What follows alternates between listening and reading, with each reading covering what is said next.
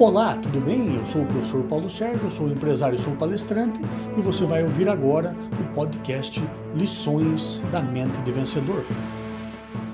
E no nosso podcast de hoje o tema é: Você é contagiante ou contaminante? Seja na vida pessoal, nas nossas relações afetivas, no trabalho, na carreira ou no mundo dos negócios, só temos um perfil que se sobressai. Ou nós contagiamos o ambiente, ou nós contaminamos. Isso mesmo, ou nós contagiamos o ambiente e as pessoas, ou nós os contaminamos. Nas equipes, é comum observar um grupo de pessoas tomando cafezinho enquanto reclamam da crise, do chefe, da política. Parece uma competição para ver quem é mais desgraçado do que o outro. Se um comenta que está com dor de cabeça, alguém já retruca dizendo que isso não é nada comparado com a úlcera estomacal que tem. Se alguém fala que o mercado está difícil, que só conseguiu visitar três clientes porque os demais cancelaram, o outro já comenta que faz dois meses que não consegue visitar ninguém e ainda profetiza: é, mês que vem vai ser pior. É uma pena, é uma pena atitudes como essas, não é? Afinal, nunca vi vendedor, gerente, diretor, casal ter uma vida melhor agindo dessa maneira. A tendência é que tudo só piore e as profecias, e as profecias se concretizem. Pessoas assim contaminam o ambiente.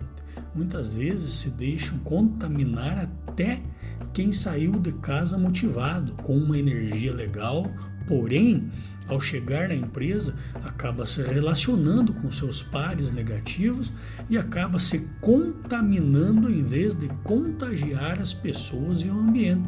Por isso, se você quer vender mais, lucrar mais, atender mais clientes, ser indicado, promovido, melhorar seu contra-cheque, contagie em vez de se contaminar ou contaminar o ambiente e as pessoas.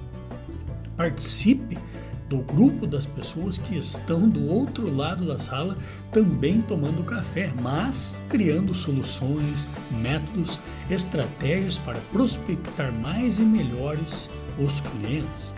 Fale sobre essas coisas positivas, pare de comentar a desgraceira do jornal do dia anterior, em vez de listar os óbitos do dia, fale sobre a vida, o futuro promissor que anseia para você, para sua família, para os seus negócios e para os seus relacionamentos. Em vez de sintonizar a rádio em programa policial, coloque uma música inspiradora.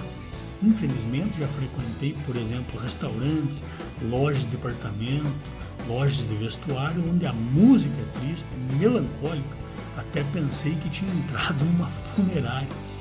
Bem, você decide a partir daqui como vai ser. Ou você contamina, ou você contagia o ambiente e as pessoas. A decisão cabe unicamente a você. Um forte abraço, fique com Deus, sucesso e felicidade sempre.